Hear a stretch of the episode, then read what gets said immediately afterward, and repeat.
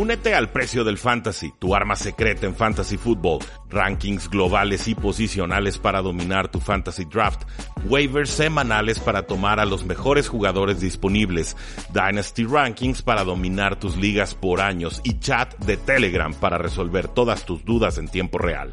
Visita stam.store diagonal precio NFL o da clic al link en este episodio para suscribirte.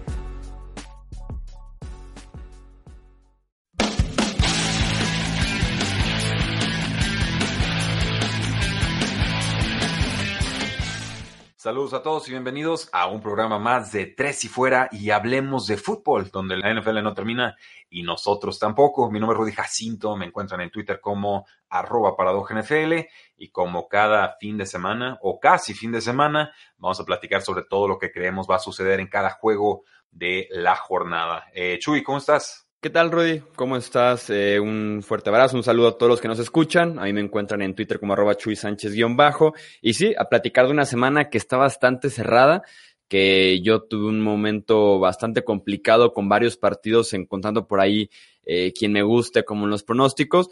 Pero, pues vamos a aquí analizar y hasta en una de esas vamos aquí decidiendo sobre la marcha los partidos complicados. Me parece, Chuy, que con el juego que gustes, igual y eh, convendría con el Thursday Night Football. Así es, iniciamos con el Thursday Night Football, adelantamos un poco las grabaciones, entonces nos permite platicar más bien como previa en lugar de analizar lo que pase el jueves por la noche. Dallas está de visita en Chicago para enfrentarse a los Bears. Eh, la defensiva de Chicago que es número cuatro en puntos permitidos este año y Dallas viene de hacer apenas 24 puntos entre los partidos contra Nueva Inglaterra y contra Buffalo, llevarse además un par de derrotas de estos partidos. Lo que yo veo con Chicago es, si bien la defensiva podría parecerse en ese sentido a la de los Pats y a la de los Bills, en eh, la parte del talento y de cómo ejecutan en el campo, eh, no es como que la defensiva de Chicago se ha traducido en victorias para eh, la franquicia este año. Confiar en Mitch Trubisky, aunque esté local en un juego de horario estelar contra un equipo que por lo menos es sólido, que por lo menos es por arriba del nivel, que de momento está en postemporada. No me gusta mucho esa idea y es por eso que voy con Dallas. Con Dallas es muy sencillo, ¿no? Si es un equipo con récord ganador o con temple ganador, eh, han perdido esta campaña. Y si es un equipo de punto .500 para abajo, eh, no es así. A mí los Osos de Chicago no me parecen un equipo de media tabla para arriba. Y eh, bueno, le sumas que es una semana corta, que no hay fe en Mitchell Trubisky, que la defensa juega cuando quiere y, últimamente como que no ha querido y que apenas saca los resultados contra equipos bastante flojos como los Detroit Lions con su quarterback número 3. Creo que hay suficiente para pensar que la ofensiva de Dallas saca adelante este partido y tendría que ser con relativa comodidad, pero ya sabemos que a los vaqueros de Dallas les gusta complicarse esta campaña. Indianapolis está de visita en Tampa Bay. Eh, los Bucks, que no les han faltado puntos a la ofensiva eh, este año 2019 y sobre todo en las últimas semanas que eh, parece que su ofensiva ha agarrado algo de ritmo, han tratado de limitar algunos errores, no todos todavía, no sacan juegos limpios a la ofensiva, pero por lo menos siguen acumulando yardas y puntos sin ningún problema. Y eso podría complicársele a Indianápolis, que siguen muy lesionados, sobre todo en el costado aéreo, y que eso podría evitar que puedan eh, ir a la par de Tampa Bay haciendo los puntos. Parece que Marlon Mack regresa esta semana a la acción después de sufrir una fractura en la mano hace ya eh, un par de semanas pero eh, principalmente en este enfrentamiento me gustaría decir que está 100% de regreso T.Y. Hilton, por ejemplo, o que contaran con Eric Ebron, o con Devin Fonches, o con Zach Rogers también, que ya está fuera el resto del año. Muy lesionados los Colts, así que voy con Tampa Bay. Sí, eh, además los Tampa Bay Buccaneers son, locales. Me queda claro que a Jacob Brissett le están pidiendo hacer demasiado y que no, no tiene el elenco de receptores o el grupo de trabajo para poder sacar a flote los partidos con quizás con la solvencia con la que sí tuvieron en una primera eh, mitad de temporada. Tampa Bay su defensiva secundaria no es buena, pero producen muchos puntos, eh, aunque ya sean juegos buenos o malos de James Winston. Esa ha sido la, tónica de la campaña últimamente. Eh, vamos con los Buccaneers, no están ni siquiera lejos en el récord. Buccaneers tiene récord de 5 y 7, Colts con récord de 6 y 6, y parece que ya se le alejó la división. Los Jets reciben a los Dolphins esta semana. Eh, los Jets que fueron los responsables justamente de darle a los Dolphins su primer triunfo después de haber iniciado la temporada con cero ganados y siete perdidos. Eh, ahora vienen eh, los Dolphins de vencer a Filadelfia y los Jets de ahora darle el primer triunfo a los 0-11 eh, Cincinnati Bengals. Brian Flores está haciendo un mucho mejor trabajo desde la lateral recientemente. Están 3-2 en las últimas cinco semanas en Miami y con todo y que están de visita me gustan los Dolphins para ganar este partido. Ok, ¿no? Vamos parejito, Chuy. Sí, creo que están en el mejor momento los, los Miami Dolphins. De hecho, en los Power Rankings de tres y fuera tenemos a los Dolphins arriba de los Jets de Nueva York y cómo no, después de la forma en la que perdieron contra los Cincinnati Bengals. Eh, si no les funciona este partido, obviamente será por entregas de balón de Ryan Fitzpatrick, pero incluso con sus corredores, pues ya desgraciadamente se lastima Kalen Balash, pero eh, el jugador más fácil de taclear en toda la NFL, entonces su ausencia eh, más bien parece un plus para la ofensiva con Patrick Laird o, Miles Gaskin o quien sea que decidan poner en ese backfield. Creo que gana Dolphins y si nos dan puntos, pues los tomamos. San Francisco se mida a Nueva Orleans en el que es tal vez el partido más eh, atractivo de esta jornada y eso que hay unos duelos bastante buenos, pero aquí tenemos eh, por lo menos hace una semana el uno contra el dos de la conferencia nacional. Eh, los 49ers que con todo y que llevan casi derrotas consecutivas por ahí hace tres semanas y más recientemente el pasado domingo. Creo que con todo y eso atraviesan tal vez el mejor momento del año. ¿Por qué? Porque me han gustado eh, como equipo dominante justamente en esas dos derrotas que llevan eh, recientes. Eh, me parece que están jugando muy bien en cada faceta del juego. es tal vez el equipo más completo en ese sentido actualmente en la NFL, mientras que los Saints su secundaria con Marshall Larimore lejos del 100% ha batallado recientemente. Drew Brees está perdiendo cierta fuerza conforme se acerca a diciembre por segundo año consecutivo. Y aunque este partido sea en el Mercedes-Benz Superdome. Voy con San Francisco para sacar el, triunfo en Nueva Orleans. Eh, me, gusta el picture. Yo he estado dudando mucho con estos dos equipos y es, y es precisamente por eso que comentas de Drew Brees. Es cierto que los Santos pueden ganar eh, a pesar de que Drew Brees tenga un mal partido. No ha regresado del todo bien de esa lesión de brazo. Yo veo que los balones eh, antes metió unos dardos muy fuertes en ventanas de oportunidad muy limitadas y esos pases ya no están. Le sumas que no hay mucha versatilidad ofensiva y sí hay elementos suficientes para pensar eh, que San Francisco se lleva este partido. Además hay lesiones en la línea ofensiva de los Santos y ya sabemos que ese pass rush de San Francisco es sumamente peligroso, pero eh, quizás con mi error de la semana voy a confiar en los Santos de Nueva Orleans porque ir a jugar al Superdomo es mucho Superdomo. Detroit se enfrenta a Minnesota, David Blau, que estará haciendo su segundo inicio eh, de su carrera y de la temporada en semanas consecutivas después de haber debutado en el Día de Acción de Gracias contra Chicago.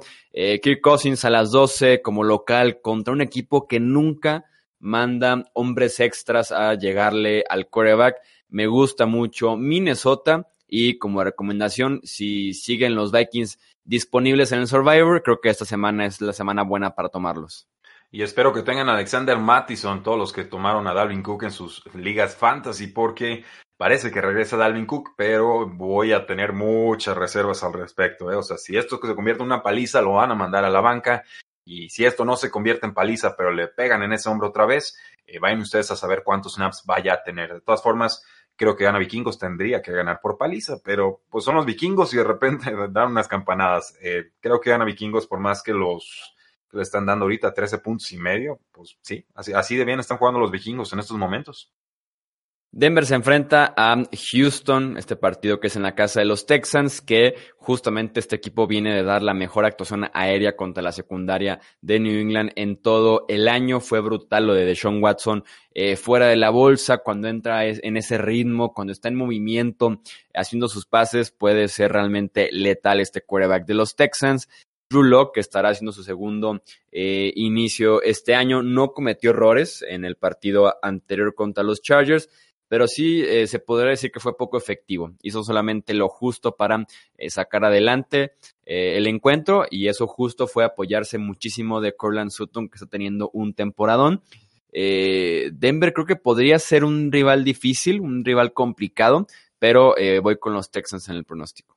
Sí, tiene que serlo, Chuy. Tú sabes que ir a jugar a, Mount High es muy complicado. Los Denver Broncos sí tienen juego terrestre con Philip Lindsay, así pueden proteger un poco a su mariscal de campo eh, novato en su segunda titularidad. Y también me gusta lo que está mostrando Noah Fant. Sé que no ha producido mucho en semanas recientes, pero por volumen de targets o porcentaje del juego aéreo, en realidad es el receptor número dos de este equipo y creo que le puede hacer bastante daño a, la defensiva de los Houston Texans. Aún así voy a tomar a los Houston Texans. Entiendo que vienen de jugar contra Patriotas. Comentábamos fuera del aire que equipo que le gana a Patriotas es equipo que pierde en la semana siguiente, pero creo que la diferencia de corebacks es tan abismal que, que no hay forma de no tomar a los Texans.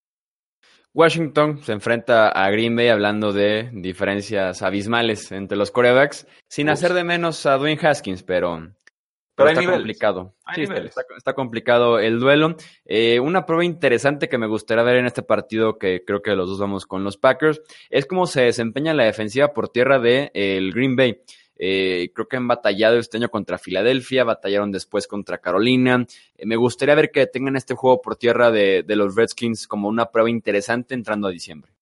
Sí, y yo en mis ligas de fantasy fútbol, sobre todo en la que más dinero tengo invertida, y digo invertida porque si ustedes planean sus temporadas y le echan ganas, es muy probable que lleguen a postemporada y, y quizás cobren un dinerito. Eh, yo voy a jugar a la defensiva de los Packers creo que es un punto óptimo de, oportunidad para ellos eh, para reencontrarse con las entregas de balón eh, rivales. Es cierto, sobre todo cuando le corren al costado eh, izquierdo de la ofensiva, sufre mucho esta defensa terrestre de los Packers, pero en ofensiva sí hay diferencias abismales en cuanto a talento y diría incluso en el grupo de receptores. Ha habido indicios de que Kelvin Harmon puede volverse pieza importante en este equipo, pero encomendarte a dos, a tres novatos y a Darius Guys para ganarle a, Packers, Aaron Rodgers y compañía, eh, se, se, antoja muy complicado. Y si le sumas que es a domicilio, pues aún más. Vamos con los Packers. Cincinnati está de visita en Cleveland. Eh, John Ross, que podría regresar después de sufrir una fractura de clavícula en la semana 4, eh, estaba haciendo bien las cosas en este primer mes de temporada 2019 antes de que sufriera la lesión. Va a ser interesante eh, ver cómo regresa. A diferencia de AJ Green, él sí parece que hace el esfuerzo, ¿no? Por, volver a jugar este año. en casa de los Browns deberían ganar fácil. Eh, hay una brecha de talento enorme entre un roster y otro, pero creo que la defensiva de Cincinnati ha mejorado recientemente, sobre todo su pass rush. Eh, hay ciertas inconsistencias con los Browns, aún así voy con ellos, pero ahí voy a dejar las inconsistencias sobre la mesa. Hay más talento, Chuy, pero no, no se te antoja este como para un juego sorpresa en el que los Bengals con su nuevo viejo quarterback titular. Eh, no, no, tú crees que me voy a animar. Estoy tratando de, meterte el pie a ver si cambias de pick. No, eh, lo digo porque es un juego divisional y, no me parece que Andy Dalton sea tan malo como muchos creen que es. Es un quarterback promedio y se puede ganar en la NFL con un quarterback promedio y, sobre todo con estos disfuncionales Browns que no sabemos ni dónde está Del Beckham Jr. Eh, voy a tomar a los Cleveland Browns. Creo que con el juego terrestre, la dupla eh, Nick Chubb y Kareem Hunt les debería de alcanzar, pero yo no me voy a sorprender si Cincinnati les pega. ¿eh? Sí, yo tampoco. No lo, no lo descarto por completo, pero sí llegan como. Deberían ser amplios favoritos los Browns en este encuentro. Eh, pasamos unos partidos también más interesantes ahora en el costado de la conferencia americana, que es Baltimore contra Buffalo. Eh, la gran debilidad de esta defensiva de los Bills es justamente tener el juego por tierra del rival y van contra un ataque por tierra histórico y lo dicen pues los ojos de los que ven justamente este ataque de los Ravens y también lo dicen las estadísticas. Lamar Jackson está a 60 yardas de superar a Michael Vick como eh, y apoderarse de esta marca de más yardas para un coreback eh, en una temporada y nos quedan todavía cuatro semanas eh, por jugar de este año. Creo que se podría ser el factor clave eh, en este partido, ese de Lamar Jackson, eh, Mark Ingram, Gus Edwards y voy con los Ravens. Vamos con los Ravens, dos equipos que les gusta correr y mucho, sobre todo con sus mariscales de campo, pero lo hacen de forma muy distinta, Chuy. Con, con Lamar Jackson lo hacen más con, con diseño de jugadas, con Josh Allen es corran por su vida y no es necesariamente que lo estén presionando, sino simplemente que es un jugador que va por libre y hace mucho daño de esa forma, ¿no? Entonces, eh, me, intriga mucho, me, llama mucho la atención cómo eh, dos resultados o dos jugadores con estadísticas muy similares llegan a esa cantidad de números de formas muy distintas. Es una gran prueba para los Buffalo Bills, eh, donde se le acerquen, donde le compitan bien a estos Baltimore Ravens que están que no creen en nadie. Creo que tendremos que tomarlos muy en serio para postemporada. Baltimore es un equipo incómodo, Baltimore no es un equipo que regale resultados, Baltimore no está cometiendo muchos errores. Josh Allen está jugando de forma inteligente, me atrevo a decir, con, con pases cortos a Cole Beasley. De, todas formas, la, la ofensiva de Baltimore en estos momentos es la más difícil de detener. Llegan a usar hasta tres alas cerradas y la velocidad de Lamar Jackson es es intratable, entonces tenemos que seguir tomando a Ravens hasta nuevo aviso. Sí, entre Lamar Jackson y Josh Allen eh, llegan a este partido con 1.407 yardas por tierra combinadas. Es la cantidad más alta en un enfrentamiento entre quarterbacks en la historia de la NFL.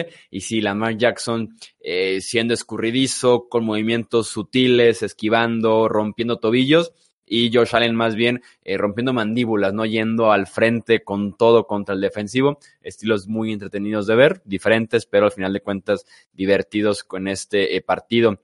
Eh, Carolina está de visita en Atlanta, que el front seven de los Panthers que ha permitido muchas yardas por tierra y no ha generado casi presión en las últimas semanas. Afortunadamente para ellos la línea ofensiva de los Falcons creo que no es capaz de imponerse y hacerlos pagar justamente por esta debilidad y es por eso que me voy con los Panthers. Ok, coincidimos, estamos muy parejos hoy, Chuy, creo que vamos a estar más, más disímiles. Eh, sí, yo sé, Falcons son locales, es juego divisional, eh, Matt Ryan funciona, no sabemos si Julio Jones va a jugar o no, o, en qué condiciones lo hará, mejor dicho, no creo que Matt Ryan tenga mucha confianza en los receptores nuevos, eh, hay, hay, algunas jugadas en las que tarda mucho en deshacerse del balón, aun cuando sus receptores generan separación, Matt Ryan es de los que tardan en agarrar confianza con, con nuevos receptores. Voy a tomar a Carolina, ¿por qué? Porque ya no me fío de esta defensiva de los Falcons que dio un atisbo de, luz. Creo que Christian McCaffrey les puede correr y atrapar todos los pases que quiera en esta oportunidad. Y sobre todo porque los Falcons no tienen el juego terrestre para castigar a la peor defensa terrestre de toda la campaña, que es la de las Panteras de Carolina. Está Devonta Freeman, pero ni siquiera ha anotado un touchdown por tierra y Brian Hill, olvídense, no, no está cumpliendo y Cuadra Allison detrás de él tampoco. Entonces, eh, creo que en líneas generales las Panteras saben más a lo que juegan en estos momentos que, que los Falcons, entonces vamos por el upset.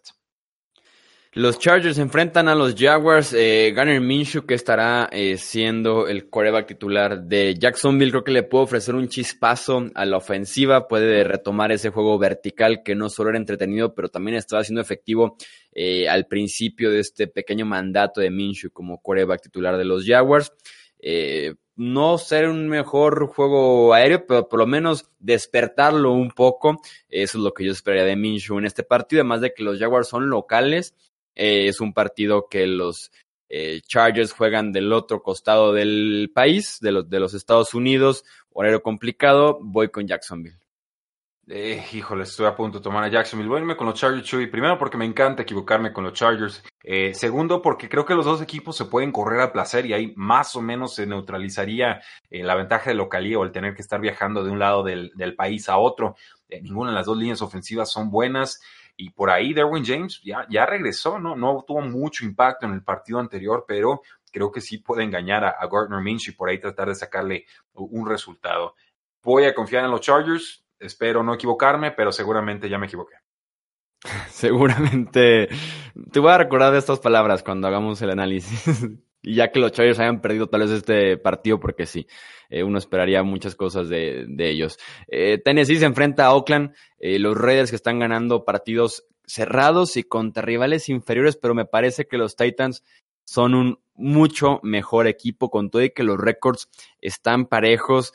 si uno ve el diferencial de puntos, si uno ve el momento actual, la manera en la que ganan los partidos, me encanta Tennessee actualmente y creo que no creo, pero me gustaría verlo en postemporada. Me gustaría ver este nivel de Tennessee. Eh, tienen que pasar cosas para que eso se dé. Tienen que tropezar por ahí un par de equipos. Pero me gustaría ver a Ryan Tannehill, que es un cueva que no se equivoca. Y que además contra este equipo de los Raiders está lesionado Josh Jacobs. O estará jugando de manera muy limitada. Y un Derek Carr sin juego vertical, que es como lo que más le afecta a esta defensiva de Tennessee. Voy con los Titans. Así es, Chuy. Si le quieres ganar a los Titans, tienes que hacerlo con pases eh, zonas intermedias, pero sobre todo a pases profundos. Y no tiene ahorita Derek Carr los receptores para poder explotar esa eh, debilidad. Creo que la línea defensiva de Titans es más que adecuada para controlar, no detener, pero para controlar lo que propone Josh Jacobs. Y ahí ya tienes ganada mitad de la partida contra estos Oakland Raiders. Le sumas que en ofensiva están pues intratables ahorita los, los Titans y que Derek Henry está en modo decembrino y parece que gana Titans y por más de lo que pareciera indicar Las Vegas. Pasamos al que por lo menos es el partido que más me costó trabajo a mí de pronosticar, el encontrarle un favorito que es el Kansas City contra New England.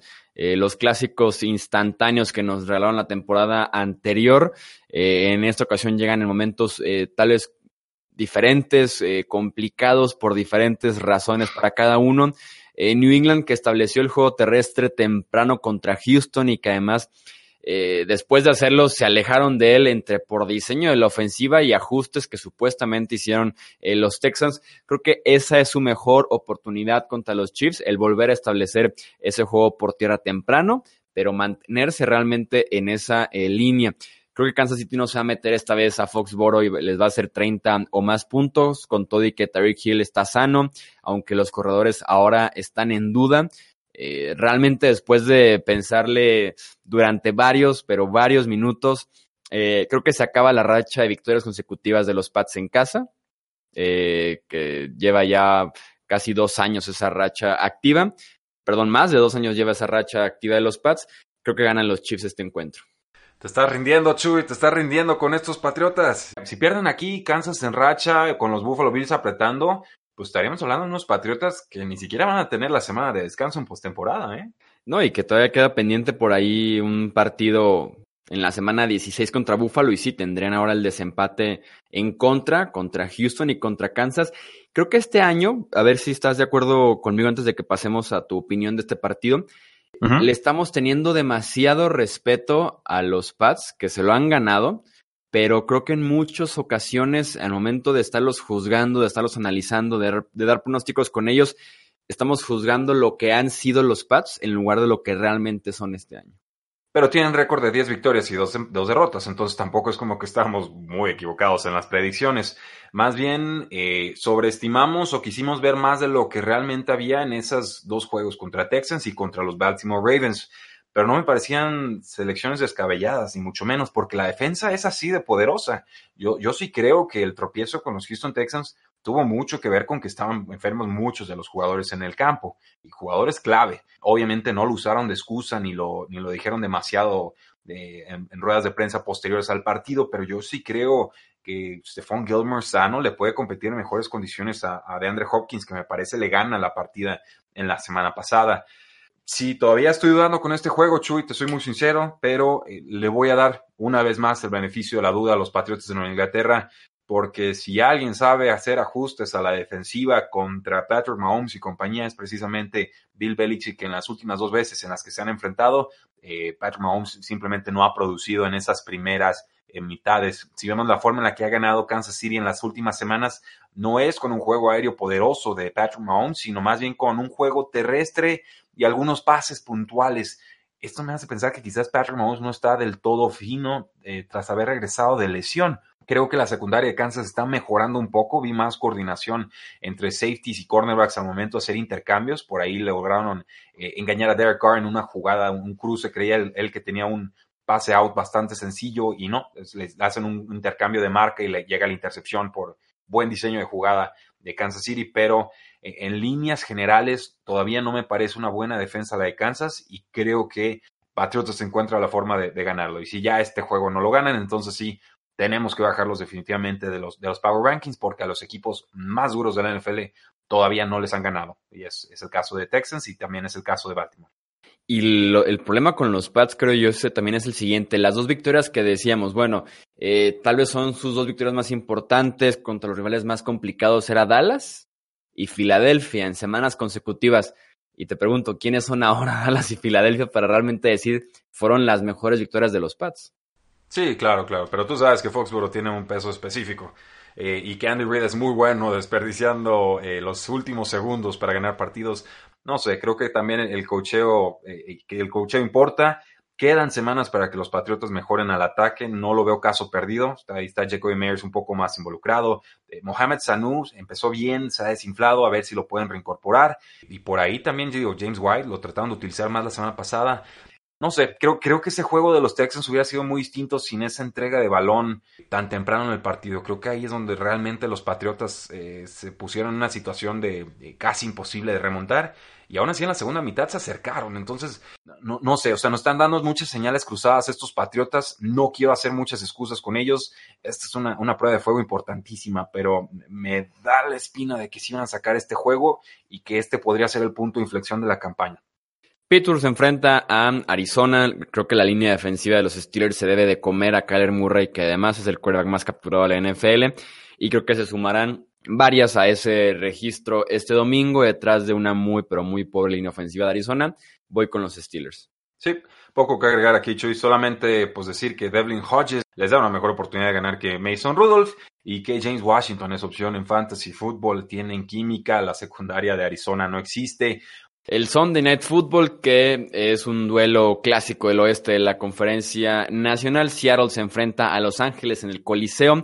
Eh, me está gustando lo que está haciendo la defensiva de los Seahawks recientemente, eh, sobre todo en la parte del pass rush en el que un Clowney despierta un poco contra San Francisco con un partidazo, después tiene un par de lesiones, eh, se está involucrando más en el pass rush a Griffin, en el interior también están generando un poco más de movimiento, que era lo que le hacía falta a esta eh, defensiva de Seattle, además de que las adquisiciones que tienen en la secundaria durante la temporada también han estado eh, funcionando bien, específicamente Quandre Diggs, este safety que llega en un intercambio con los Detroit Lions, complementa bien lo que ya hacían en el costado ofensivo y eh, voy con los Seahawks en este partido. Sí, tenemos que tomar a los Seahawks. Puede ser un falso positivo lo que ante los Arizona Cardinals, pero es un juego divisional. Los Rams, por supuesto, son, son locales, es un duelo generalmente complicado para ambas partes. Mi única duda es, bueno, ¿qué está pasando con Tyler Lockett? Está jugando un montón de snaps y ya no le lanzan el balón, entonces, ¿lo están usando de señuelo o simplemente por flujo de partido no le han lanzado tantos pases? No lo sé, pero va a ser bien difícil confiar en él en ligas de, fantasy fútbol. Eh, yo voy a tomar los hijos. Y cerramos con el Monday Night Football, los gigantes de Nueva York contra las Águilas de Filadelfia, regresa Eli Manning, eh, que tiene récord además de 1-9 en los últimos 10 juegos contra Filadelfia. ¿Cómo está de regreso? Usted se podría preguntar. Daniel Jones está lesionado de ambos tobillos, sobre todo uno es el que tiene un poquito más grave, que lo tiene incluso una bota para caminar.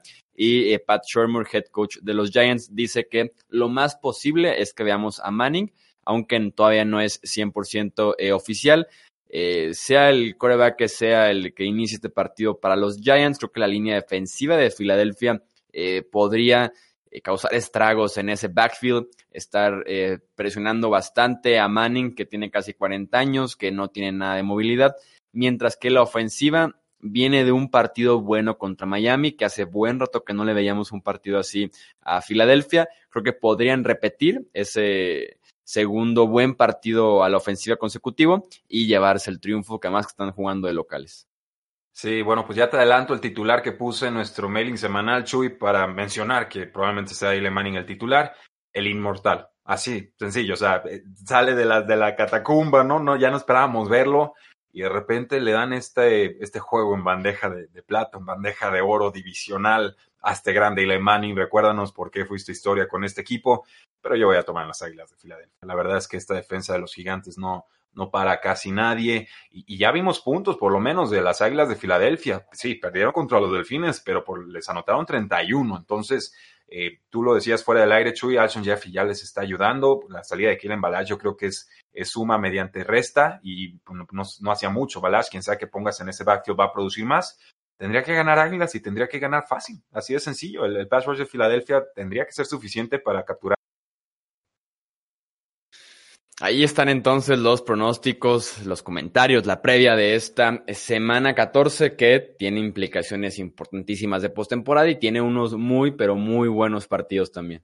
Eh, pues nos pueden buscar en cualquiera de nuestros eh, medios de contacto, redes sociales, Facebook, Twitter, Instagram, YouTube. Lancen sus preguntas, no se queden con la duda, no se arrepientan, eh, traten de informarse lo más posible. Ahora sí es todo o nada, ¿no? Y hay muchas de estas ligas que son de, de bastantito dinero, entonces si les podemos ayudar en algo, ahora es cuando aprovechen, no cobramos todavía, porque la NFL no termina y nosotros tampoco. Tres y fuera.